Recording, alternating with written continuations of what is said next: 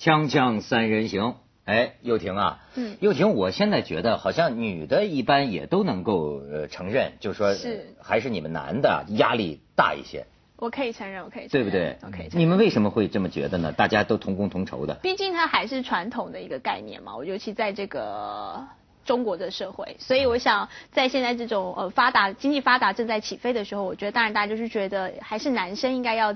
扛起这个整片天地，不要么就是扛起女孩子的情绪啊，就心理上的一个心灵依靠；嗯要么就是扛起经济物质方面的一个天地。你说的太好了。现在我就有一组照片给你看看，什么叫男人扛起？对我给这组照片起个标题啊，就叫“死扛”，它象征着今天男人们的一种处境，你知道吗？这一幕发生在这个花样滑冰的双人滑的赛场上，哦你瞧瞧什么叫男人在死扛？你看看啊，咱们导演给你看，瞧见没有？扛举起这个女的，但是你注意这女的这个肘啊，这个肘啊，这是比赛当中发现没有是？在这两天，呃，巴塞隆纳跟皇马比赛常出现的镜头。正中这帅哥的鼻梁，你知道吗哦？但是比赛仍然在进行。你瞧见下边我们男男男人，你再看下一张，你再看下一张，哎，哇，看见没有？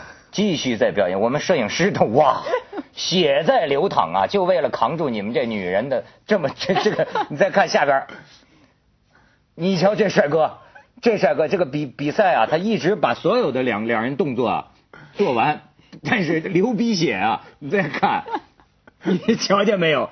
女的都对眼儿啊！你说这这家伙，这个我觉得象征今日男人们啊，在女人们的压力面前，他这值得表扬啊！这这是我说的意志力，啊你看他从头比赛到完，死扛，这对是死扛，死扛很多时候男人呐，真的是你你拿来这个作为我们现代生活都市男女的象征。象征象征象征。很多哎，你比如说，我就说同工同酬，为什么女的也觉得男人压力大？因为一般来说，你要是碰见一个如意郎君，嗯你觉着买房子的事儿肯定是他的，对吗？这一肘子啊，就是北四环的一套。北四环想得好呢，北四环那一套就就是一走。是不是六环就已经够了？四环都属于高尚人群了。哦，你以为啊北四环就得这么过去了？不是，我跟你讲，徐老师，这最近出了一个呃这个这个事儿啊，有的男的不不死扛啊，有但是有的男的呢是采取了什么办法，弄死这女的。啊？为什么你知道，呃，在江苏常州这个事情发生在江苏常州，呃，一对儿小夫妻，其实也嗯，这叫算夫妻嘛，同居，同居半年的这个小夫妻，就是买房子，为了买房子，买买房子，最后呢，这个男，你先看这个照片，就这个啊，这个人好像叫王斌啊，就这个，现在已经已经就是杀人犯了嘛，杀了他，据称他深爱的这个他的这个未婚妻，是？哎，你知道是为什么吗那？为什么呢？就是你知道，这叫买房子。买房子的，其实这小伙子是一穷人，就没有钱。是可是呢，按说这个女的呢，条件还很好。为什么这个女的最终还是愿意跟这小伙子一块过呢？这个女方的父母啊，就是聚了一次，就发现这小伙子啊做饭做得好，说我这女儿能当能能能有这么一个围裙丈夫，嗯也不错，是啊能做一桌好菜，整天给这女的做一桌好菜。这也纳那是不入考虑因素错啊啊，不。错啊，这是啊父母多开明啊！要不那天又婷还让我穿上围裙跟她一块儿 做个节目，就是做你那张照片帮你提升多少形象？微博上大家都说你这是好男人来的。哎呀，你看，你看，现在这男人呐，要不就你又有钱，你要没钱呢，你就得成个围裙丈夫。是啊，是啊，所以这样多好。你知道，在美国最新的一个民调，就是今年那个美国的女生的硕士人数是比往年都高，已经攀上了一个最高峰。嗯而两百万的这个美国男人都是家庭主夫，就今年的统计数字。换句话说，好像是说十五个人里面，还十个人里面就两个人，他是决定是在家里面帮忙做菜的男人。哎美国男人呢、嗯，你想想，这咱中国这这小王，你知道小王到一种什么状态啊？实际啊，他有点忽悠。比如说，他原来说他是什么什么大学的哈，其实他也不是那个什么大学的。这个女孩子就跟他好啊，他的工作就没有个固定职业，他就有的时候，他就就像你那天讲那日本男人似的，他就出去转悠。嗯他送这个老婆上班以后啊，他就出去转悠。嗯家里的开销其实经常都是他老婆的这个工资。那这个小伙子就是做饭，然后呢出去有时候打点散工也能挣点钱，但是呢，那么要买房子，小夫妻要买房子，是要买房子。你看，为什么我说有的时候人能够死扛，把自己逼到一个绝境啊？明明是你买不起的，但是这个人的心理好奇怪。两口子看中了一个六十二万江苏常州一套，因为他们有要求的，说一定要一百平米以上，是是吧？好看中一套六十二万，首付三十万。然后这个小伙子居然呢，你也不是打肿脸充胖子吗？跟女方父母拍胸脯说三十万首付我们家掏了，可是实际上他们家没什么钱，他父母亲总共也就给了他七万二，好像是，所以手里就这么几万块钱。但是你明明付不起，但是你为什么跟这个业主啊都约好了哪天中午在建行门口交这个首付？你看这个心里很很奇怪啊。这就是一天日子一天天的近了，这个小伙子就在外边照样天天跟朋友喝酒啊，或者跟同学借钱呢，没有人借给他，知道都打水漂嘛。那么明明付不起，可是一直就这么撑着，撑着，哎，就就是说我我来付我来付，于是撑到那天中午一点半要到建行门口交这笔首付的时候，他撑不过去了，嗯，他就给他老婆做了一顿午饭。做完午饭之后，他这个小老婆不不叫小老婆了，这叫什么呢？未婚妻吧？嗯，同居女友了。同居女友吧，小睡一会儿。这个时候他崩溃了，他心里想：这要露馅了，那怎么办？他要跟别人了。一想，我这么爱的一个女人，他要跟别人，受不了，拿起一块砖头，咣咣咣，就把他未婚女友砸死。这不后后后后后来就掐掐死了。你说就就是这么个事。交女朋友也是要量力而为，还有就是现在是不是都就是宁为，就是说我玉碎不为马全，就是说我我没有办法跟你一起，就是如果我没有你也不要有，这是一种心态，就也不见得是防。不是他最后促使他，就所以这个事儿多角度解读哈，一个是男人的这种什么，就是说自尊。呃，他不能容得这个女人再找别的男人，嗯，那么他就觉得我肯定是失去他了。但是一想到他找他要跟别的男人同床共枕呢，那个就是他不能接受。这些都是这个故事里边的老老成分，这是老故事，就是男的呃容不得我喜欢的东西我拿不到，我就把它毁掉，嗯嗯，这种是老故事。哎，另外情杀也是非常常见，香港各种各样原因的情杀也是很多，有的是集体一起自杀。但这个故事的新意在于他演戏演到死，我觉得这个在某种象征程度上跟我们人生很像。我我我我通过他这个故事啊，我在想到我们，嗯，我们其实每个人常常有可能做一件事情，这件事情其实是你做不到的，嗯嗯，其实是你没能力做到，可是你撑着，你为了你心爱的，为着爱你的人，嗯，你把自己这个角色一直撑。一直撑到你，你死到最后，你撑不下去了，你就找条死路下去。嗯，你就只要你到死的这一步，撑到这一步，人家还说你是一个英雄，还说你是个完美。到了最后，如果说你不伤害别人，人家还说你是尽了你所有的一切。我我怎么觉得他最后这个，我特别听你这个故事，我特别感兴趣的就是说，他后面明知道这个东西是假的，明知道是会拆穿的，可是他还要我承担多少我。这其实我们仔细，我们有多少事情，我们其实我们也知道我们做不下去。嗯，更不要想有些人是承担了，可可能是公司的事，可能是国家的事，可能是很大，当然也做不下去，到最后就是死路一条的。可是他就能走到死，但他这个实际的情况，他是自己人为的制造了一条死路，就这样。啊，是啊，这个这个东西，哎。所以，好沉重哦，我觉得就在这个社会逼着男人买房子了，这是回到最写实的层面，不要一肘子了。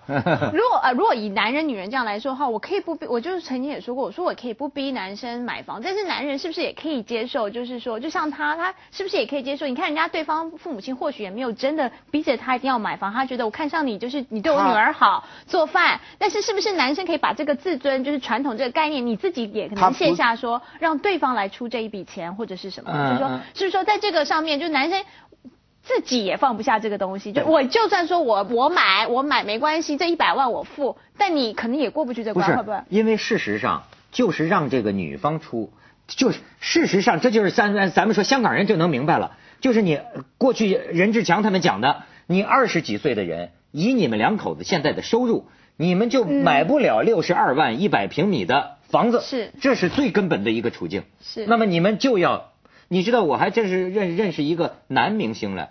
在上海看房子，有时候这人呐，这 这个能真能到这种程度，看看房子我也有体会，太喜欢了，看了一豪宅，太喜欢了，你知道吗？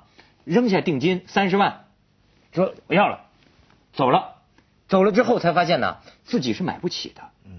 嗯，后来你这怎么办呢？就人的这种当时这冲动啊，这怎么办呢？又托人找关系，这这这么跟人家老总说说，要不咱就就就就就就算了。你说他喜欢就能喜欢到这程度？咱们去一下广告，锵锵三人行，广告之后见。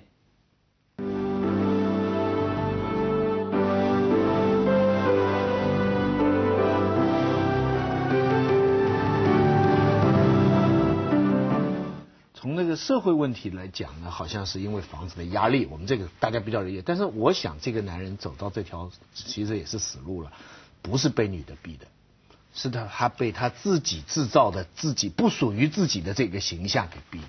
是他在这个他心爱的女人面前制造了这一个人，是这个人不是他能做到的，他但是他不能打掉这个东西，这是他自己制造的。你我我还是想讲，这种情况发生很多，只是没这么极端。我给我给我自己一个使命，我是什么什么什么，嗯，很多吧，嗯，那这个很多人相信了你是什么什么，然后你其实做不到这个什么什么，你就一步步演到最完美，就演到你死这一幕完了。就跟黑天鹅一样喽，当你这个黑天鹅电影里面，它也不是吗？就当你演到一个最完美极致的时候，到最后你就是只有。只有就是这个生命都给他，你才会觉得这是这个 perfect。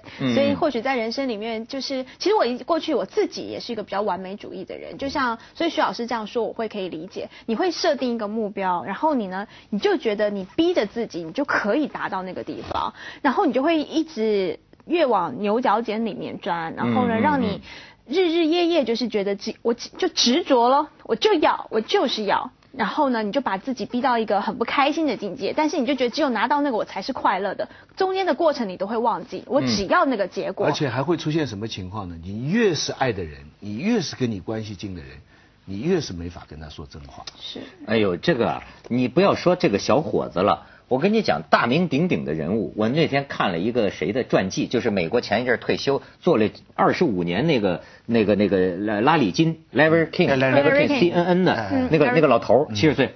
你知道他这辈子有件算是丑闻，好像是给关监狱去了，反正至少是涉嫌犯罪了，对吧？呃，丢了所有的职业。为什么？我就看到一个人呢，他性格里有一种什么呢？不忍心拒绝别人，就不知道怎么拒绝别人。那么实际上呢，就有这么一大款要办一个事儿，大概是这个跟银行跟什么有关系的一个事儿，呃，生意上的事情，生意上的事情有点猫腻，有点猫腻呢，那么就求他帮忙。哎，过去这个大款大概也给他点钱什么的，那他他就啊帮忙，他就答应人家一个什么事儿啊？他跟总统，美国总统，我忘了是哪个总统啊，咱就说是尼克松吧。他这因为他做这个节目，经常访问这些，他是说你这个事情啊，我跟那个尼克松。说一声，那个大款就求他跟尼克松说一声，他就答应了。可是呢，就把自己已经提了，就是别人给他的期望抬到了他本来达不到那个地步。而且他自己有他的专业操守，他知道真要去跟尼克松开这个口的时候啊，他作为一个主持人呐，他就觉得是掉分不能不是不不能说这个事情，你知道吧？也但是你看这个人呐，他就跟这小伙子没什么两样，一步步的就答应。答应答应，甚至还收了这个大款的这个钱，你知道吗？答应答应答应，最后逼到没办法，有一天他就约了尼克松，尼尼克松还很重视他。然后呢，尼克松在屋里聊天，他是说我怎么也就说不出，我话到嘴边说不出来。最后尼克松就很奇怪，因为竞选的事情很忙，这个从屋子里走出来要走向飞机的这个直升飞机的路上，说哎咱们俩一起走一段，这话到嘴边他说不出来。最后说到底是因为什么事儿？然后他再讲了一件随便什么破事儿。你你尼克松也很奇怪，说这么个事儿你现在跟我说干什么？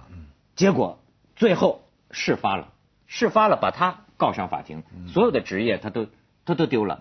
啊，然后在这个穷就是生活陷入低谷困顿之际，怎么样是起而再生呢？他就跑到一个那个赌马的地方去，把他身上仅剩的那几十美元全押了一个。最冷门的那个马，给他翻过来，赢了几十倍，对，这一下子就全翻过来了。你说这是？哎，他的这个故事，就就我们生活里也会有有这种体会。有时候我们太为别人的期望而过活了。对，就是你明明知道那边你根本盯不住、不接不住，但是你还在这儿撑着，你说是吗？对，所以现在外面的压力，如果我们没有自己的一套想法，就是跟着外面的这个标准而生活的话，嗯。的确很容易对。发生这种事。这个例子就是杀杀女友，这是极端极端的对。但是你有时候可能把逼到自己不开心啊，或者是你可能反而跟朋友决裂啊、父母决裂，这都是非常有可能像像幼婷一样，很可能碰到一个人蛮开心的，可是想想周围人对他的期待，他觉得这个还不够啊，满不住周围的人，到时候不会哇一下啊。这个时候他对这个人的关系，你看这个时候你你到底自己要什么，跟人家要你要什么，就会有哎、幼婷，你你觉得女孩子里边是不是也会有这种现象？就比方说啊，她实际上理智上完全清楚，她跟这个男的是没戏了，嗯，对吗？但是呢，她也不知道是为了要维持什么，她却可以一直的跟这个男人这样弄弄弄弄弄下去，直到自自己最后无法收拾为止。对，我觉得现在这是很很容易发现。最近我就有个女生朋友，她就很困扰，她就问我说，她说她现在有 A 跟 B 啊，A 呢是个就是跟他在一起呢，她知道他一定是很。物质条件啊，什么都很好，然后对方呢也是愿意从很远的地方啊，就是一直照顾他，就是两个就算远距离，或者是为了他愿意从呃这个可能欧洲啊搬到这个亚洲来去跟他生活啊等等，对他很好，但他们俩之间就是没有这个化学的变化，但他知道这个男生肯定是一个可以久久长长照顾他的人，而且他们之间已经是五六年的考验。另外一个就是他跟他就是有化学变化，他可以想到他们之间一个笑话，他晚上就开心的不得了，跑来跟我讲说我们今天讲了一个很无聊的笑话，但是我们很开心。但这个男生就像他说，可他。并没有实际可以照顾他的例子，他就问我说：“我该选谁？”然后我说：“这好像不是 A、B 的选择，而是你自己心里面一个天使一个魔鬼应该选谁，倒不是说 A、B。但这两个人的出现提醒了你一件事情。到最后我跟他讲，我说好像还是只有这个快乐的事情，你才可以比较长久。但是女孩子没办法，她就是陷入那个没错没错她就说我是不是可以试试看，培养一下，嗯跟他之间或许我不用百分之百喜欢他，但我百分之八十我可不可以呢？没错，我觉得很多女的都是这样，总觉得这个感情可以培养。哎，我这个条件都具备了嘛？哎，就培养培养培养，很多少人间悲剧啊，都这样造成。培养当然出来的找那个，我跟你说也好不了，没没没一个好的。锵锵三人行，广告之后见。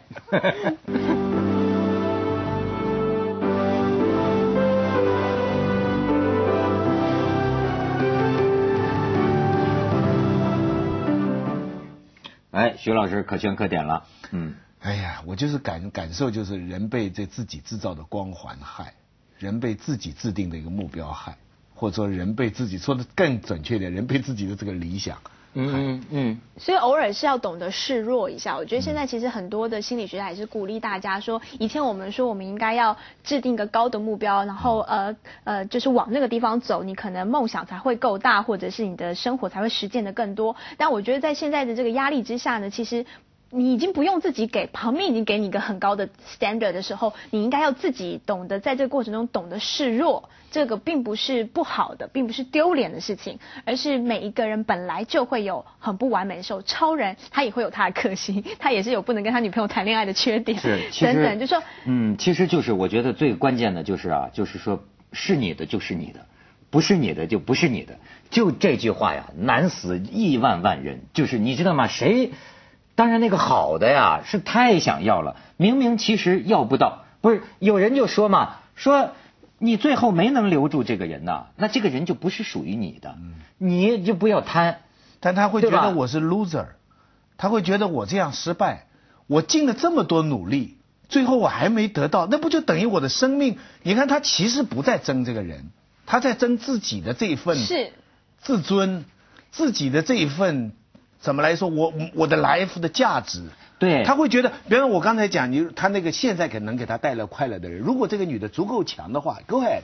但是就怕就怕他什么？怕就怕过几年以后，他等到那个男的不能给他房子了，不能给他什么时候，他连现在这份快乐他都怀疑哎了。，文浩哥，你念那么多书，或两位老师念那么多书，我就想问一句，就说。当我看到这东西，我可能知道我要不到那么多，但我看到了百分之十，我可以努力，所以我为了这百分之十，我拼了命压压榨自己，我让自己在这个十里面我努力，而且我是真的努力啊，我付出心力，不管付出时间啊，或者是金钱等等，但他就是拿不到，这有什么可以解释呢？为什么我要认命？为什么？为什么你可以我不行？你知道，这就是有没有任何宗教什么？这我自己其实有时候我都没有办法理解。为什么他可以我不可？我我有努力吗？我有。你你知道啊，这个里边是释迦牟尼早就说了，这叫求不得苦，人生的根本的一种苦，叫求不得苦。你比如说，你看见比尔盖茨，对吗？好，你觉得对，可是你知道吗？他已经得了的，他不当回事儿。比尔盖茨一定也有一个，就是说我怎么这么费劲，我怎么得不到？你比如有的富翁可能说，我怎么就得不到我孩子的爱？嗯，对吧？其实每个人，你去挨挨个打打听打听，谁都能告诉你，我真想要的从来没有要到过，我有的我也没有那么把它当回事儿，对不对？都是这样吗？但是你都是这山看着那山高，你看着他有教授，你说为什么我不是教授？你没想到他别的地方，他徐老师还闹心脏病呢，你心脏很好，是吧？他刚才讲了嘛，你这个一百，你走在十，不是你的就不是你的。不要因为别人拿到这个一百，你就想你也。得。